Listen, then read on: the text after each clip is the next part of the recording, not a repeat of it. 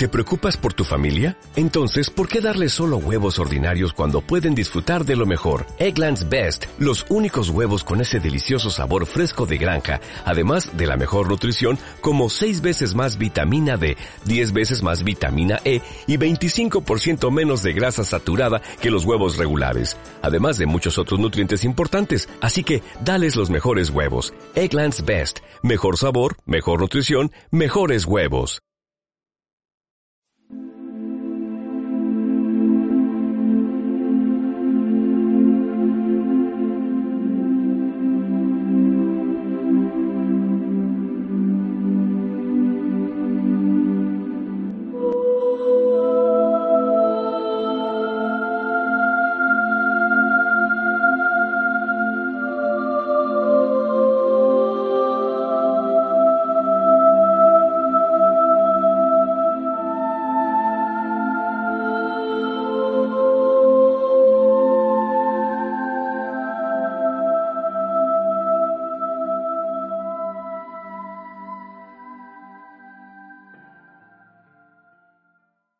Hola a todos mis queridas hermanas y hermanos, sean bienvenidos una vez más a una clase de este crecimiento que como siempre está impregnada de la palabra de Dios. Pero antes de que compartamos el tema de esta semana, vamos a ponernos en presencia de Dios, en el nombre del Padre, del Hijo y del Espíritu Santo. Amén. Padre bueno, Padre misericordioso, te damos las gracias por el simple hecho de estar bendecidos por tener un nuevo día. Te damos gracias por esta maravillosa oportunidad que nos das a cada uno de nosotros para seguir creciendo en el amor a ti, para seguir creciendo en el amor al prójimo. Pero sobre todo te damos gracias porque este día significa que tenemos otra oportunidad de acercarnos más a ti. Por eso te queremos pedir perdón, Padre, porque a pesar de lo mucho que nos amas, nos hemos empeñado en ser rebeldes.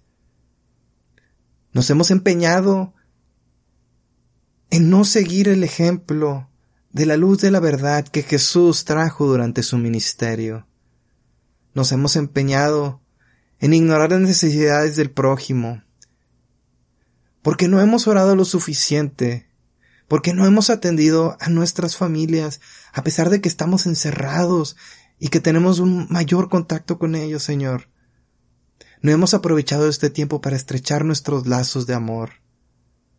No hemos aprovechado este tiempo para profundizar en tu palabra, en profundizar en cuánto nos amas, Señor. Y es por eso que pedimos tu intercesión, Jesús.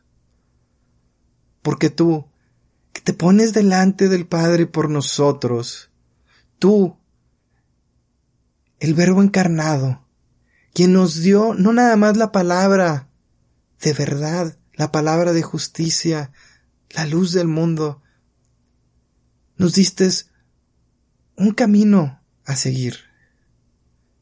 Nos diste esa pauta que aunque pareciera tan sencilla Jesús, para el hombre es imposible recorrerla. Pero es imposible recorrerla si no lo hacemos en gracia, si no lo hacemos guiado por tus preceptos, si no lo hacemos dejándonos guiar por el amor que el Padre tiene sobre cada uno de nosotros, y es por eso que pedimos, Espíritu Santo, que vengas e infundas sobre cada uno de nosotros un corazón renovado, un corazón lleno de amor, para que nuestros ojos vean al mundo como Jesús nos vio a nosotros, para que ya no ignoremos al necesitado, para que realmente seamos ese bastón dentro de nuestras familias, para que nos apoyemos en este periodo de tribulación. Espíritu Santo, te pedimos que nos traigas y nos des esas herramientas que necesitamos para perseverar. Porque como dijo Jesús, para el hombre es imposible alcanzar la salvación, pero solo a través de las enseñanzas de Jesús. Es solo a través de tus dones que podemos alcanzar esa fuerza sobrehumana, ese extra que necesitamos para poder ajustarnos a la voluntad de Dios. Y es por eso, mamita María, que también pedimos tu intercesión, porque ¿quién mejor que tú para guiarnos en este hermoso camino de fe? Tú que viste los primeros pasos de Jesús, tú que escuchaste todo lo que enseñó tu Hijo, y luego ibas y lo meditabas en silencio, profundizabas en la palabra de Dios.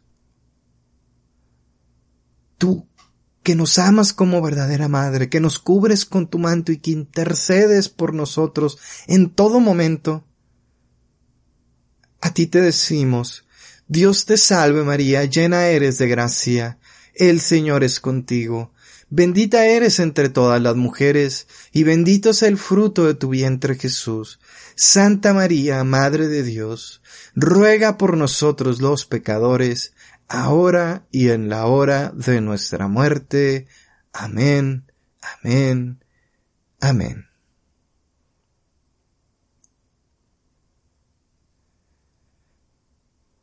Bueno, mis queridas hermanas y hermanos, después de esta oración inicial, ahora vamos a dar comienzo al tema del día de hoy. Y el tema de esta semana es una profundización de algo que ya habíamos visto en el libro del crecimiento 1 y 2. En ese tema vimos una serie de técnicas para poder entablar un diálogo con Dios de una manera apropiada. El cómo prepararnos y el diferente tipo de oraciones como la acción de gracias, las peticiones, las meditaciones, la intercesión. Y yo sé que no todos los que están escuchando este audio en este momento eh, a lo mejor forman parte de alguna comunidad de renovación carismática, pero en esa ocasión eh, todavía no, no estábamos en cuarentena por, por la pandemia del COVID-19 y en ese, en ese tema nos juntamos como en un cenáculo y fuimos cada uno de los hermanos haciendo una oración eh, dependiendo del tipo de, de las que enseñamos en esa ocasión. Por ejemplo, las, eh, las oraciones en forma de flecha son, son alabanzas, son oraciones muy concretas al, a Dios, ¿no? Alabado seas, Señor, glorificado seas, tú que eres el alfa y el omega, el principio y el fin, Señor. Te adoramos, te glorificamos, te bendecimos. Sí, entienden el concepto, ¿no? La oración de flecha es una oración eh, de poder, es una frase contundente es muy parecido o es, yo lo veo como una antesala a la oración de, de alabanza.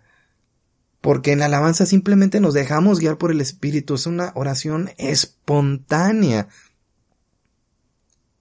Es una oración espontánea en donde alabamos y le decimos a Dios cuánto lo amamos. La acción de gracias eh, si ustedes hacen un poquito de memoria con la oración inicial, comencé dándole gracias al Padre por todas las bendiciones que, que nos ha dado. La oración de perdón. La meditación, esto es algo muy importante, porque muchas veces no profundizamos en las enseñanzas. Muchas veces no profundizamos en la palabra de Dios.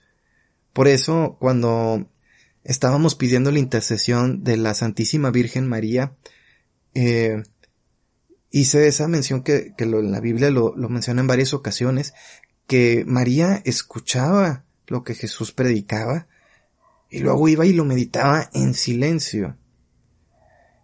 Y con esto las escrituras no nos están diciendo que María se iba a un riconcito alejada y, y que, eh, se, y se automarginaba, no. En este contexto, el silencio significa una profundización y una concentración total a lo que Jesús les había compartido. El silencio es una virtud que todos los grandes santos, todos los grandes hermanas y hermanos contemplativos de oración contemplativa tienen, porque es en, ese silencio espiritual en donde somos un poquito más susceptibles a escuchar o sentir lo que Dios quiere de nosotros. Entonces el tema de esta semana busca precisamente que profundicemos en nuestra vida de oración. Ya en el crecimiento 2 habíamos visto como una pequeña introducción. Desgraciadamente, y estoy seguro que muchos de ustedes todavía recaen en el mismo error, y esto es algo que en general, pues todos los católicos cometemos, que es que repetimos una serie de fórmulas ya establecidas. Dios te salve María, llena eres de gracia, Señor es contigo. Y así estamos ahí como, como, como robotitos repitiendo y repitiendo, pero no profundizamos en lo que dicen las oraciones. Luego andamos viendo a muchos hermanos y hermanos que andan en, en meditaciones budistas, en el mindfulness, en el hinduismo, porque el acallar la mente o algo así. No, no te vacíes. Mejor llénate de amor, llénate de ese conocimiento y de esa verdad, esa luz de la verdad que nos enseña la palabra de Dios. Por ejemplo, el Padre Nuestro, y eso en, en otras clases les he hecho mucho hincapié, que hay una parte del Padre Nuestro que como les he dicho es la oración perfecta por excelencia, nos dice, y perdona nuestras ofensas, como también perdonamos a los que nos ofenden. Fíjense qué hermosa enseñanza nos dio Jesús cuando enseñó a sus discípulos a orarle al Padre.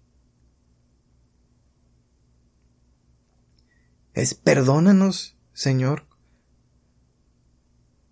como nosotros también perdonamos a los que nos ofenden. Es una manera de Dios de decirnos es, sí, mi perdón y mi misericordia es infinita. Pero yo los llamo a que ustedes también ejerzan el perdón por amor. Y sin embargo, estamos ciclados en esas fórmulas de estar repitiendo y repitiendo y repitiendo y repitiendo. El rosario el Santo Rosario es una oración bellísima si la meditamos. Si vamos reforzando una meditación de cada un, de cada Ave María, de cada Padre nuestro, de cada misterio. Y si ustedes aplican eso, cada rosario va a ser un gozo espiritual y va a ser completamente diferente el de cada día. Es por eso que el Espíritu Santo hoy nos está enseñando que ya no es el tiempo de rezar. ¿Y a qué me refiero con rezar? Ustedes se preguntarán cuál es la diferencia entre rezar y orar. Rezar es recitar palabras ya establecidas que son muy importantes esos, rezos. Esas oraciones son muy importantes porque contienen mucha verdad. Son oro molido. Sino que el Espíritu Santo el día de hoy nos quiere enseñar a orar. Que a diferencia del rezo, es abrir un diálogo espontáneo y libre con Dios. Un diálogo de hijo con su padre. Orar viene del latín orare, que significa, este verbo significa hablar. Orar es hablar.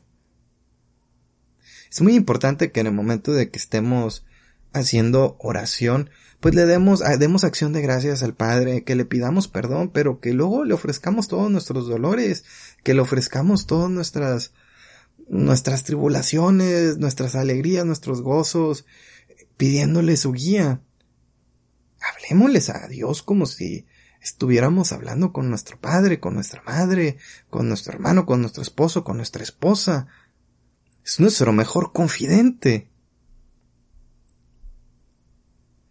Orar significa contar con la existencia de Dios, es ponerse en su presencia, es reconocer su poder y encomendarse a Él, es abandonarnos en Dios, es tener fe, es tener fe de que las cosas van a salir conforme a la voluntad y el plan de Dios. Que no siempre va a ser lo que nuestro corazón humano desea, pero sí es lo que realmente necesitamos, que es lo que sabe que Dios es mejor para nosotros, aunque no lo comprendamos. Orar significa presentar ante Dios nuestras alegrías y la miseria del mundo, y esto es muy importante. Yo hace un par de semanas estaba hablando con mi esposa y, y yo le comentaba a ella que algo muy importante en la oración de intercesión es que cuando pidamos perdón al Padre por los pecados de la comunidad, por los pecados del mundo entero, es que realmente nosotros sintamos ese dolor y ese arrepentimiento por ellos, por eso estamos intercediendo. Es nuestro amor lo que nos está llevando a la acción y, queremos que todos se acerquen al rebaño del Señor y nos duele que haya tantas personas desperdigadas.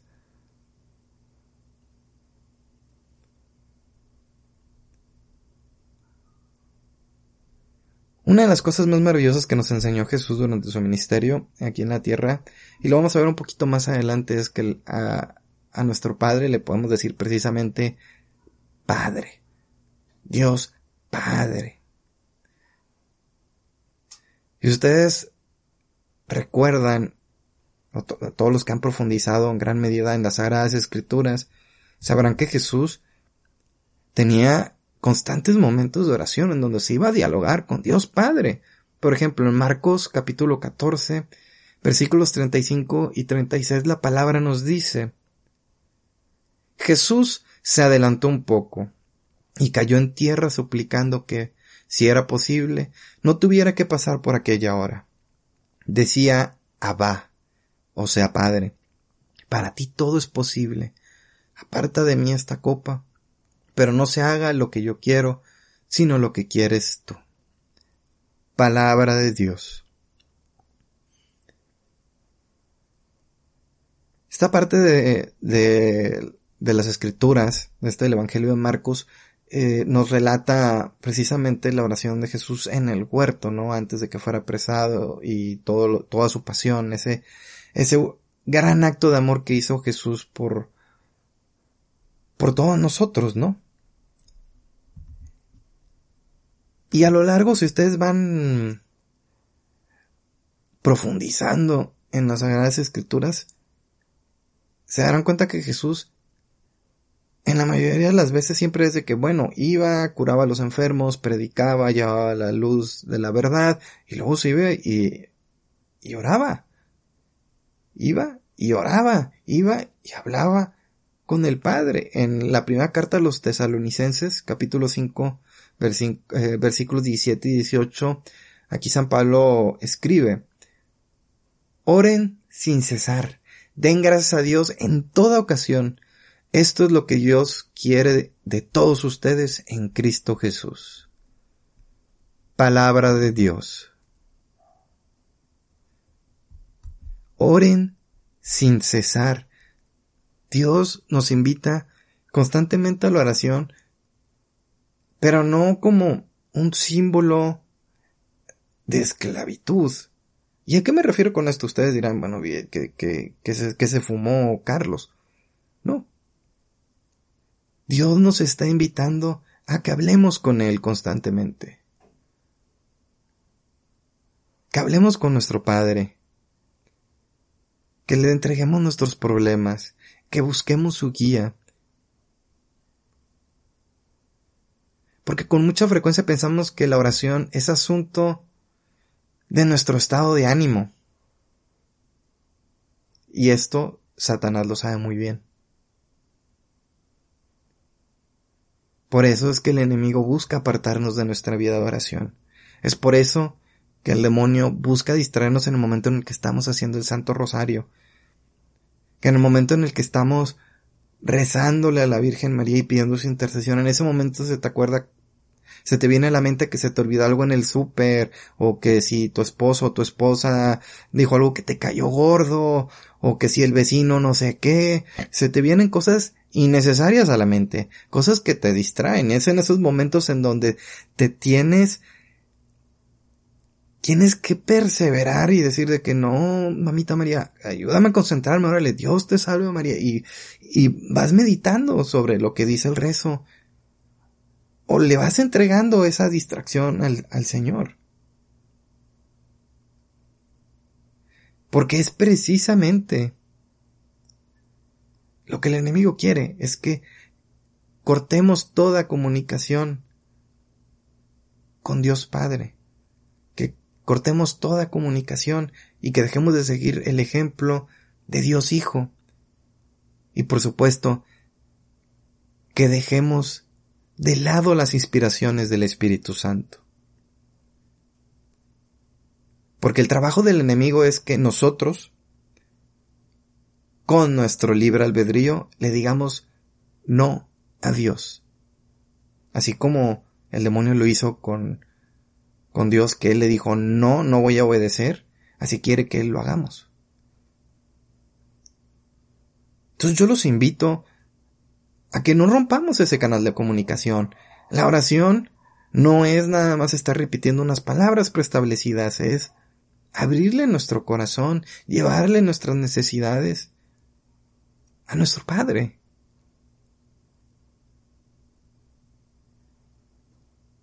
Pero si nosotros no procuramos esa oración, no procuramos ese diálogo, sino buscamos el movernos en el Espíritu y orar en el Espíritu. Pablo nos, exhorta en una de sus cartas eso, oren en el Espíritu. Y aquí hay algo muy importante. El mandato de orar no es que lo hagamos a una determinada hora, no es en la mañana a mediodía, en la noche. Sí, hay oraciones, eh, por ejemplo, a las 3 de la tarde, la coronilla de la Divina Misericordia. Pero la invitación que yo les hago es que, y más bien, no la invitación que, que les hago yo, porque en realidad es la invitación de Dios nuestro Señor, a que nuestra vida sea una total oración, un constante intercambio con Él, un instante incesante diálogo con Dios. Les voy a poner un ejemplo. Hace unos días tenía que ir a la carnicería. Eh, las compras, pues buscamos, mi esposa y yo, la manera de hacer las compras de los víveres que necesitamos, de tal manera en que no nos expongamos con, eh, con otras personas, ¿no? ¿Para qué correr riesgos innecesarios, no? Entonces yo voy a las ocho, ocho y media de la mañana, nueve a más tardar a la carnicería, y me acuerdo que antes de, eh, un semáforo antes de poder llegar a la, tienda, había un niño que estaba pidiendo dinero, un niño de la calle, y en ese momento de, de, la pandemia nos ha hecho que prácticamente todo lo hagamos vía electrónica, transferencias con tarjeta. Bueno, por lo menos en mi caso yo no cargo mucho efectivo. Y en ese momento yo le dije al, al, al pequeño, oye, una disculpa, no traigo dinero. Créanme, si hubiera tenido, aunque fuera una moneda, se le hubiera dado con mucho amor. Y en ese momento me nació así, pero en un instante ni lo pensé ya cuando acordé estaba en el carro. Yo creo que los que me veían de fuera pensaban que estaba loco. Estaba intercediendo por el, por el niño. Estaba padre. Te pido que cubras y protejas con la preciosísima sangre de tu amadísimo Hijo, nuestro Señor Jesucristo, a ese niño. Que iluminas y bendigas a sus padres o a las personas que están a cargo de su cuidado y educación. Te pido, Señor, que llegue pan a la mesa de ese niño, te pido que le llegue la salud y que ningún mal se le acerque a ese niño, porque ese niño estaba expuesto en la calle. Podemos hacer oración en muchas cosas. Puedes ver un árbol muy bonito y decirle, mira, gloria a Dios, qué hermoso árbol. Por ejemplo, eh, cuando mi esposa y yo compramos casa, su abuela eh, vino de visita con su esposo, bueno, con el, con el abuelo de mi esposa, y traían unas plantitas que nos iban a regalar, que es esas plantas que se llaman listón. y ella las plantó en la entrada de la casa. Y esas plantas, conforme les vas regando, pues van creciendo mucho, son, se hacen un mechonzote enorme. Pero lo que yo no sabía de estas plantas, y me maravillé cuando me di cuenta, eh, eh, qué tan bella es la naturaleza que Dios nuestro Señor creó, que de esa planta salen unos tallos, y en la punta de esos tallos salen más hojitas. Entonces el peso de las hojas en el tallo lo dobla y lo lleva a la tierra. Y una vez que toca la tierra, esas hojitas echan raíz y ya tienes una nueva planta listón. Hace dos, tres semanas ya teníamos tres plantitas listón nuevas y ya hay una que se está aproximando. Y en ese momento le dije, gloria a Dios, qué hermoso. Qué hermoso, qué maravillosa es la naturaleza. El problema es que como estamos tan acostumbrados a que las cosas ya están ahí, que hemos perdido la habilidad de sorprendernos. Hemos perdido la habilidad de estar agradecidos. Y les voy a contar una pequeña anécdota personal que es un poquito triste. Eh, como algunos de ustedes sabrán, eh, yo soy periodista de profesión. Y ya hace aproximadamente unos 10 años, cuando la guerra contra el narcotráfico en México estaba en su apogeo, yo me encontraba trabajando en una sala de redacción. Y era tanta la violencia que veíamos, eh, digo, tenía acceso a los archivos fotográficos de la empresa, veía la información y las imágenes que llegaban en vivo, tenía contacto directo con, con reporteros en zonas calientes, llámese Ciudad Juárez, Tijuana, la frontera de Tamaulipas, eh, tenía mucho contacto con, con personas que trabajaban en, en, esa zona y me terminé desensibilizando.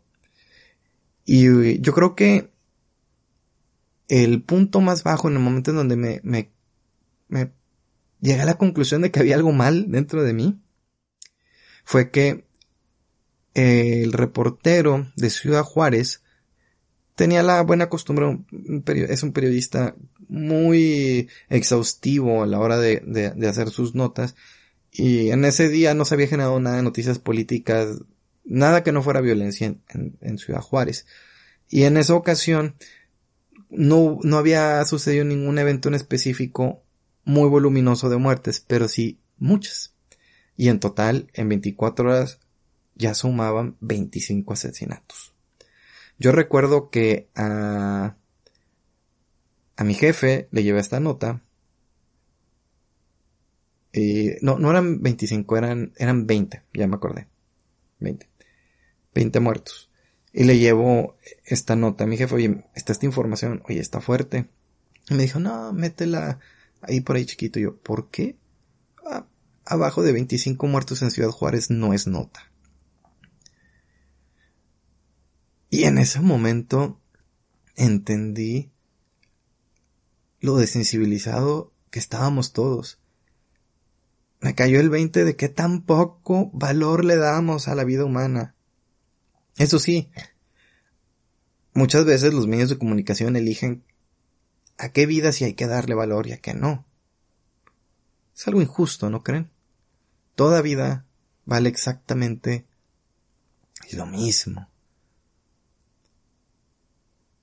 Y gracias a Dios yo hoy en día no dejo de ser periodista, pero no ejerzo en una sala de reacción per se. Ya no cubro, cubrí noticias de nota roja, me especialicé mucho en noticias internacionales. Eh, ahorita per se no hago eso. Eh, sí ejerzo mi profesión, pero en otros, en otros ramos. Pero eso, eso sí me dejó una enseñanza muy fuerte de no podemos perder como humanidad la capacidad de sorprendernos. Entonces podemos comenzar con cosas chiquitas como la plantita listón y cómo va creciendo, las nubes, la sonrisa de tu esposa, la energía de tus niños, el aroma de las flores, de la comida. Hay muchas cosas por cuales darles gracias a Dios. No tenemos que estar esperando siempre los milagros y todo lo extraordinario y sobrenatural. Los grandes milagros suceden a diario y están en lo cotidiano, hermanas y hermanos. Y si llegásemos a comprender que nuestra vida de oración aumenta nuestro tiempo y da a todas nuestras tareas paz, amor, paciencia. Y eso tiene como consecuencia que las cosas tengan un buen fin. Ofrecerle nuestro trabajo al Señor. Darle gracias al Señor por nuestro trabajo, por los alimentos.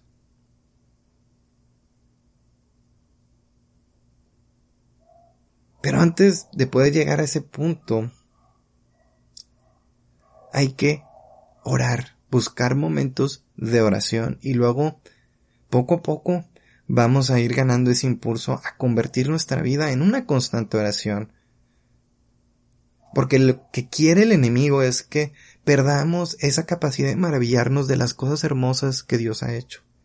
Pero quiere que nos maravillemos de los engaños. Quiere que nos maravillemos de la vida de excesos y vicios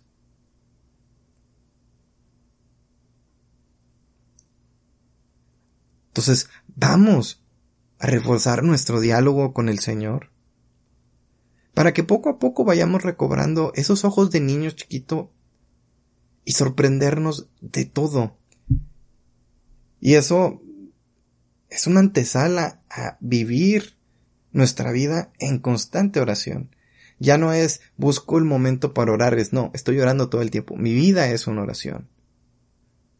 Porque estoy en constante diálogo con Dios. Por ejemplo, ahorita en la pandemia, eh, mi esposa se pone a hacer pilates en, en la sala de la casa. Yo me pongo a correr en el patio y literal estoy corriendo así como que en L, o sea, unos cuantos metros. Estoy ahí como por una hora. Y en esos momentos aprovecho ya sea para escuchar un audio de, de formación. me pongo a orar, me pongo a platicar. Vamos a platicar con el Señor. Y ustedes pensan, oye, pues este está loco. No. Es de mis momentos favoritos del día cuando voy a hacer ejercicio. Eso sí, mientras me estoy, mientras estoy corriendo, no siento ni una gota de cansancio. Pero, ah, nada más termino y me den las rodillas. Pero hay que aprovechar todo el tiempo. Una hermana alguna vez que comentó que como no tenía tiempo de orar, este, aprovechaba cuando cocinaba el desayuno. Sentirse llamado a una vida de oración y tomar la decisión de orar más en adelante es, y entiendan esto, es muy importante, porque necesitan abrir sus, sus ojos a esto. Es declararle la guerra al demonio. Pues cuando oramos, alabamos la victoria de Jesús.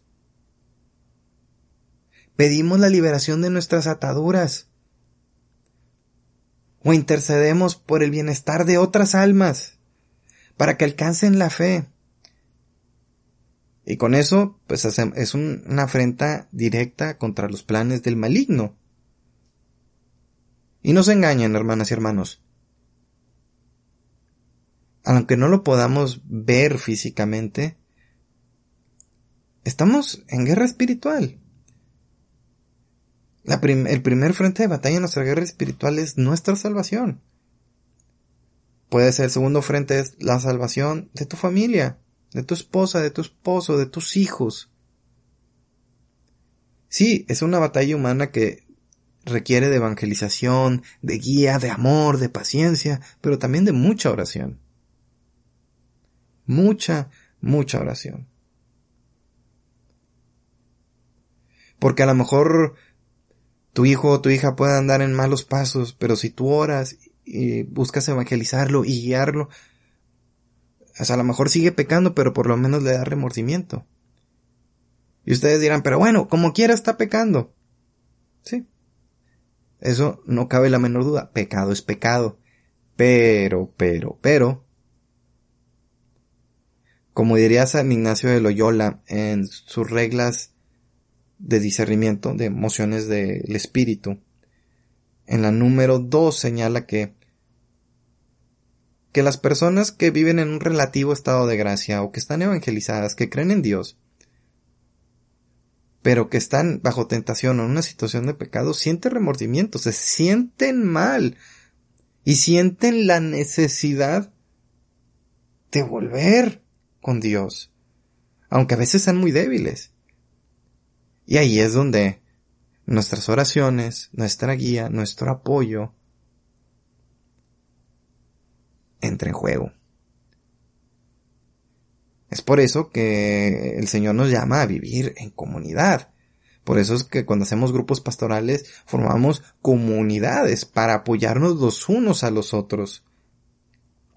Porque a lo mejor alguien tendrá una fortaleza, pero tiene otra debilidad, que esa debilidad es compensada con la fortaleza de otro hermano u otra hermana. Hagamos una cadena de oración y de ayuda mutua, porque el Señor nos llama a la caridad y a la misericordia. Entonces entiendan, hermanas y hermanos, que, que la invitación a orar, el abrir ese canal de comunicación, que tu espíritu conecte con el espíritu de Dios, es para precisamente estar revestidos de las, de las herramientas, de esos dones que necesitamos precisamente para no caer en los engaños del demonio.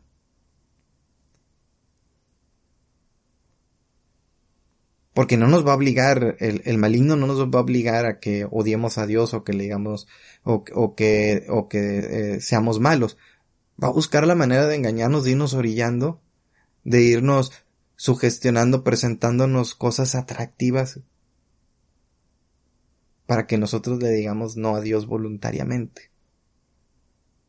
Y no es fácil, hermanas hermanos, sin, sin una formación adecuada y sin una vida de oración profunda, es difícil distinguir porque muchas veces el enemigo nos disfraza las cosas malas como buenas.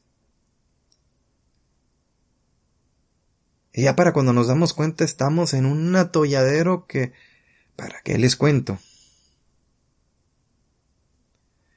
Y hay que entender que, eh, obviamente, el enemigo pues va a tomar represalias, sobre todo con, con las personas que se están alejando de las situaciones de pecado, pues va a buscar de que caigan, va a buscar de que reincidan. Pero yo a ustedes les digo, no teman. No teman. El Señor lo dice 365 veces en las Sagradas Escrituras.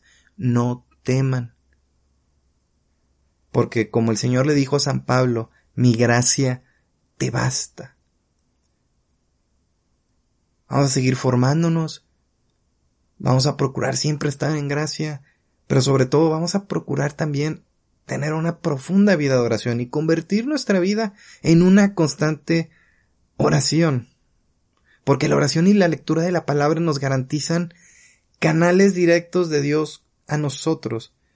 Y ustedes dirán, ¿por qué la palabra? Sí, muchas veces el Señor nos da emociones, nos dice algo a través de la palabra. Yo recuerdo una vez hace unos meses que que tuve una discusión con con, con una persona y aunque yo creía estar en, en, en digamos de que estaba defendiendo una postura que yo creía que era correcto entonces me puse en oración y se me vino la carta de Santiago capítulo 3 versículos 5 y 6. Abrí la Biblia y podrán darse cuenta del regaño que me mandó el Señor. Así también la lengua es algo pequeño, pero puede mucho. Vean cómo una llama devora bosques. La lengua es un fuego y es un mundo de maldad. Rige nuestro organismo y mancha toda la persona. El fuego del infierno se mete en ella y lo transmite a toda nuestra vida. Palabra de Dios. estuvo muy fuerte, muy fuerte muy fuerte, o sea, sentí el coscorrón celestial de, de hijo, tienes que ser prudente a la hora de hablar. Sí. Parte de, de mi llamado, parte de mi ministerio es el denunciar y corregir las cosas que están mal. Pero como dice la palabra de Dios, es los reprendo y los corrijo porque los amo. El llamado del Señor es que usemos la lengua, pero que lo usemos, aunque sea para denunciar algo, para reprender, corregir algo, que lo hagamos con amor. Y para nosotros, los seres humanos, a veces eso es difícil. Porque así como lo dice la carta de Santiago, pues, la lengua es algo diminuto, pero es capaz de hacer un daño.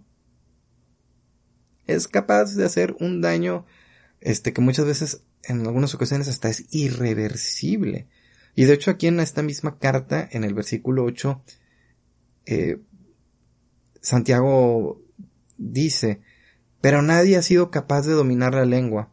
Es un azote que no se puede detener, un derrame de veneno mortal. Palabras muy fuertes. Por eso ahorita les comentaba que que la oración y la lectura de la palabra nos garantizan esos canales directos con el Señor. Muchas veces el Señor nos habla a través de su palabra. Muchas veces cuando estamos en grupos de oración, muchas veces eh, alguien tiene el, impulso de leer un, versículo de la Biblia en, específico y es un mensaje, ya sea para la comunidad o para algún hermana o o hermano en específico. Ahora vamos a ver los elementos de la oración. En la oración deben unirse varias cosas que le dan unidad y fuerza. Es como como un cortadillo, un guiso. Pues tiene eh, su carnita picada, el tomatito, el chile serrano, que si el comino, eh, la sal con ajo y le va sumando y todos esos componentes es lo que le da sabor al, al, al guiso y te puede hacer un taquito bien sabroso. Y estos elementos son, número uno, la humildad, la confianza, es el número dos, número tres, perseverancia. Cuatro, docilidad de voluntad. Y eso nos lleva a una oración efectiva. Debemos pensar que Dios es nuestro Señor y Creador y nosotros solo, tan solo somos criaturas frágiles somos pecadores y que dependemos completamente de Él. Por eso es muy importante orar con humildad. Y para que Dios atienda nuestras súplicas, tenemos que hacerlo de manera humilde. No podemos orar con soberbia, no podemos orar con ira, con resentimiento. Porque no es una oración que venga de un corazón contrito, no es una oración de un hijo que realmente busca la, la ayuda del Padre, sino es la oración de un hijo malagradecido que le está reclamando al Padre. Cristo no cesó de orar en el Monte de los Olivos. Ya sabía lo que le deparaba, ya sabía que su ministerio en la tierra estaba llegando a su fin, sabía que le deparaba la muerte. Y aún así él perseveró en su oración. A pesar de que su alma estaba triste, aquí lo que Jesús nos enseñó fue a orar con perseverancia. Debemos estar dispuestos a tener todo el tipo de, oración que Dios quiera cada día para nosotros. Eso es orar con docilidad de voluntad, a veces que el Señor va a querer que oremos por alguna otra persona o que oremos por alguna intención. Va a querer que lo que lo alabemos. Pero ¿cómo vamos a saber Si no tenemos el canal de comunicación abierto, si lo tenemos cerrado y nos limitamos solamente a rezar las oraciones ya escritas, si no oramos en el Espíritu. Entonces vamos a ver las clases, los tipos de oraciones, como ya lo hemos visto anteriormente. Y algunas de ellas son la oración de petición, la acción de gracias, la intercesión, la adoración o alabanza, la oración íntima, esa, la oración personal.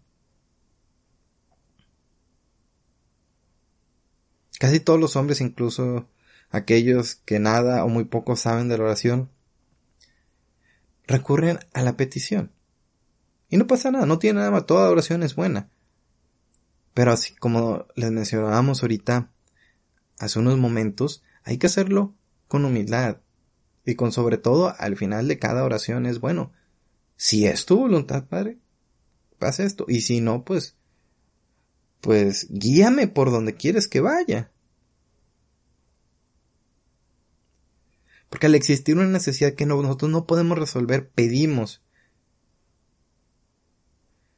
Y aunque esta oración sea con mucho fervor y mucha fe, a veces no obtiene respuesta. Y ustedes se preguntarán, oye, ¿y por qué no obtiene respuesta a nuestra oración? Porque solo a los hijos se les da el derecho y se les ha prometido el ser atendido en sus oraciones. Porque como dice la escritura que Jesús al morir nos lleva de nuevo al corazón del Padre y de la condición de siervo nos constituye ahora en hijos.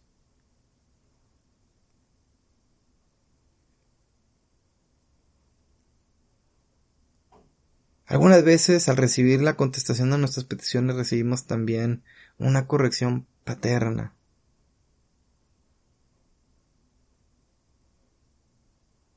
Un buen hijo recibe estas correcciones también con mucho amor porque el Padre sabe lo que es bueno para nosotros. Así como ahorita les comentaba lo de la carta de Santiago es, es, hijo, amordaza un poquito tu lengua. Hay que amordazar tu, tu lengua porque de la lengua sale veneno. De la lengua pueden salir muchas situaciones de pecado. Y es algo que todo buen cristiano tiene que ir trabajando. Yo ciertamente lo he ido trabajando incesantemente durante este, todo este tiempo.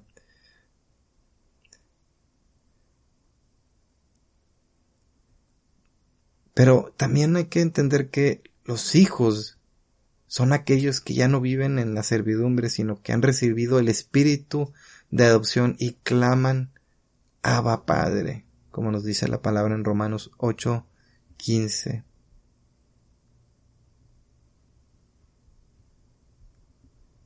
Y esto responde a la pregunta de por qué a veces nuestra oración no, no es atendida. Pueden ser por numerosas razones. Pero también porque Dios quiere que busquemos estar en gracia. Sin duda habrá desiertos, sin duda habrá pruebas. Pero el Señor quiere que nos acerquemos a su rebaño. No se equivoquen, hay muchas situaciones en donde sin importar este la situación de la persona, el Señor obra con autoridad. Ese tipo de situaciones extraordinarias suceden con la finalidad de provocar alguna conversión. Y generalmente esas conversiones tienen un efecto multiplicado, un efecto cascada.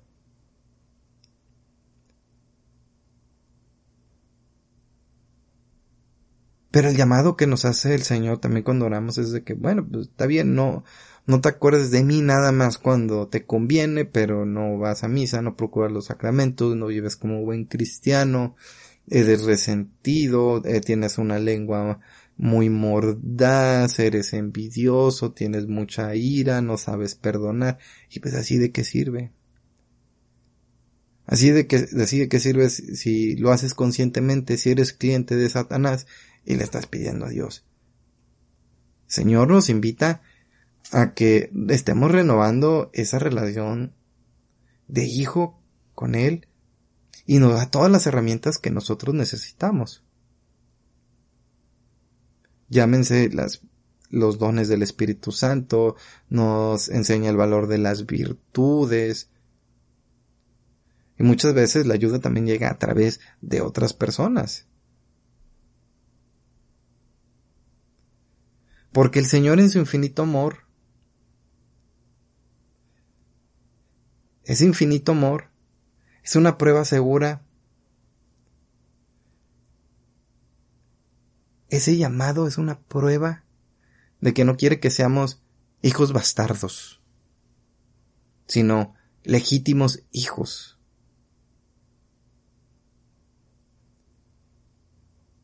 No sé si eh, entiendan esta analogía que de hecho se extrae de Carta a los Hebreos capítulo 12, eh, versículos del 5 al 13. Es una muestra de su amor infinito y prueba segura de no ser bastardos, sino legítimos hijos. Cuando el Señor nos corrige, porque quiere que seamos buenos hijos, quiere que enmendemos el camino. Y muchas veces las correcciones vienen a través de la catequesis, vienen a través de la misa, vienen a través de algún otro hermano. Pero bien que oramos. Y, luego nos decepcionamos porque no obtenemos respuesta. Pero ¿cómo quieres obtener respuesta si eres una persona de mundo? Si eres una persona regida por tus pasiones. Si no tienes un canal abierto y constante con Dios Padre.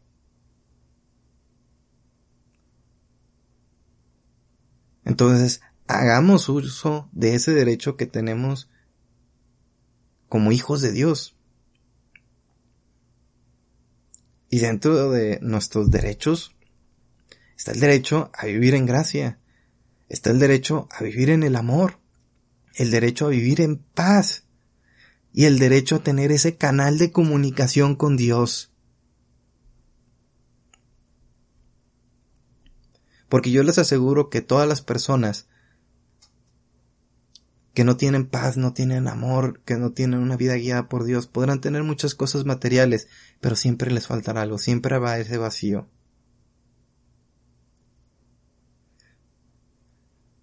Ahora pasemos a la oración de acción de gracias. En esta oración hay una fuerza muy particular porque esta demuestra nuestro agradecimiento y nuestra humildad hacia Dios Padre.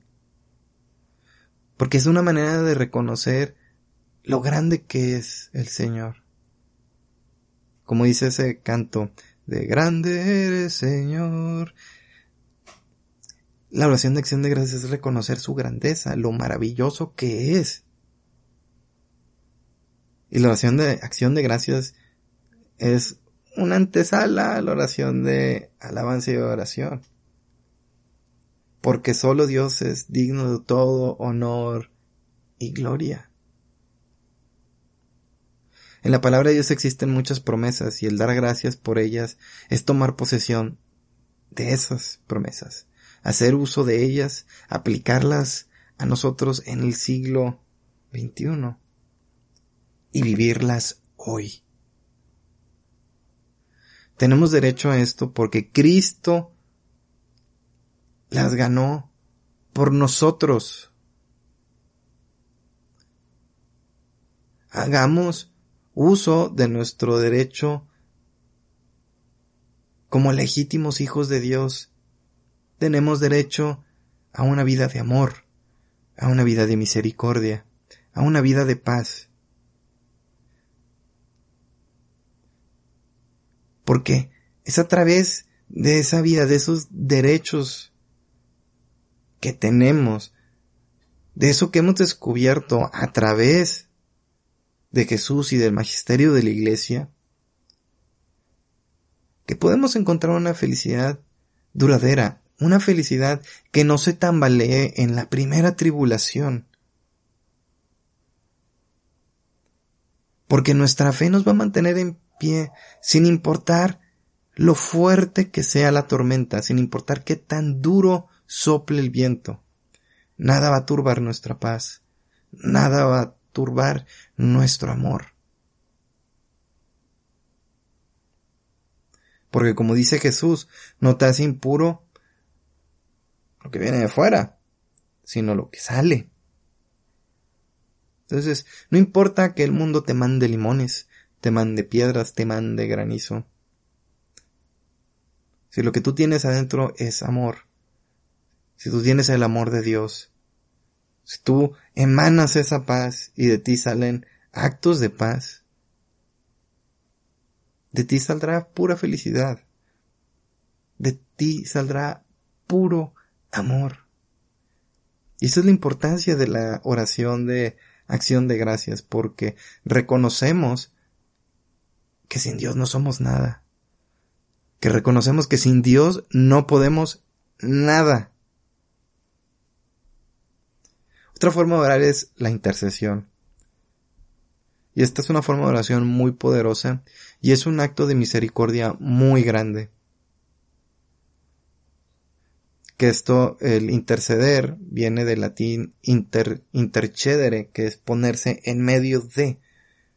Nosotros nos estamos poniendo en medio de la persona, grupo, comunidad o intención y Dios.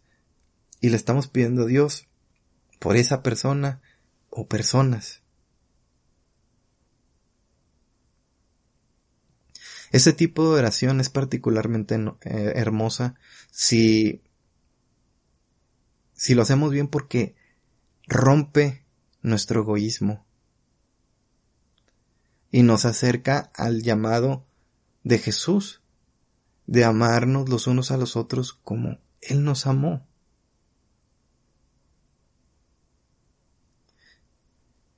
Y este es un tipo de oración que, aunque hagamos muchos grupos de oración y digamos, ay, ora por mí o algo así. Realmente la mayoría de las personas no lo hace. Lo dicen de dientes para afuera. Pero créanme, hermanas y hermanos, que cuando alguien intercede por ustedes de manera real, con amor, clamando el perdón del Señor por las cosas malas que, que hayan hecho las personas y el mundo entero, sintiendo ese dolor, sienten ese dolor de sus pecados. Y piden la intervención divina para que el Señor haga su obra. Es un tipo de oración muy hermosa cuando las personas aplican este ministerio en su totalidad. Es un ministerio muy hermoso porque es una oración nacida del amor. Porque el Señor nos ha escogido para liberar en nosotros el poder de su Espíritu. Y a esta elección que nos levanta, limpia, enseña y conduce en una vida en el Espíritu, esto no es una manera de iluminismo, sino de entrega a Él y por Él a los hermanos. Porque nos abre la oportunidad de hacer el bien.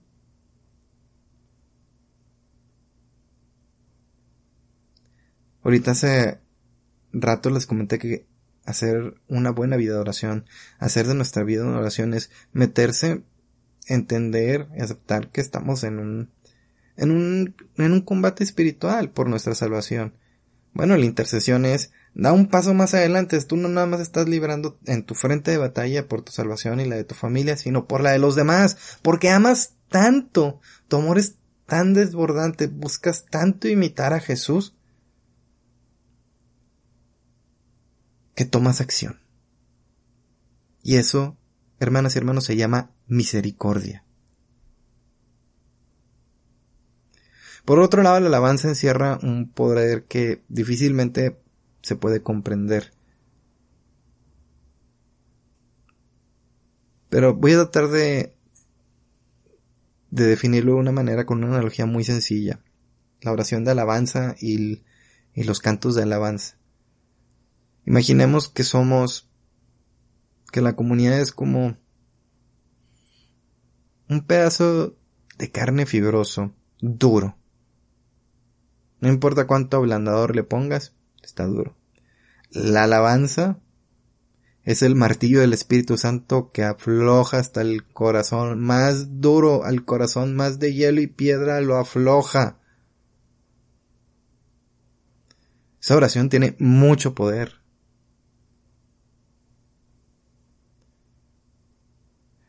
Porque es una oración en donde nosotros entendemos y asimilamos que como creación de Dios nos corresponde alabarlo. Alabarlo y glorificarlo. Porque esa es la mayor dignidad que nosotros podemos alcanzar como hijos de Dios. El alabarlo. Y en este tipo de oración también hay mucho poder. Yo les recomiendo que no se esperen a mañana a tratar de hacer una alabanza al Señor. Pueden aplicar, como ahorita les comentaba al principio de la clase, oraciones de fecha de alabado seas Señor, glorificado seas, ensalzado seas. Bendito, bendito eres Señor. Gracias Señor. Puedes soltar así pequeñas flechitas y poquito a poquito tu lengua se va a ir soltando, tu lengua se va a ir soltando.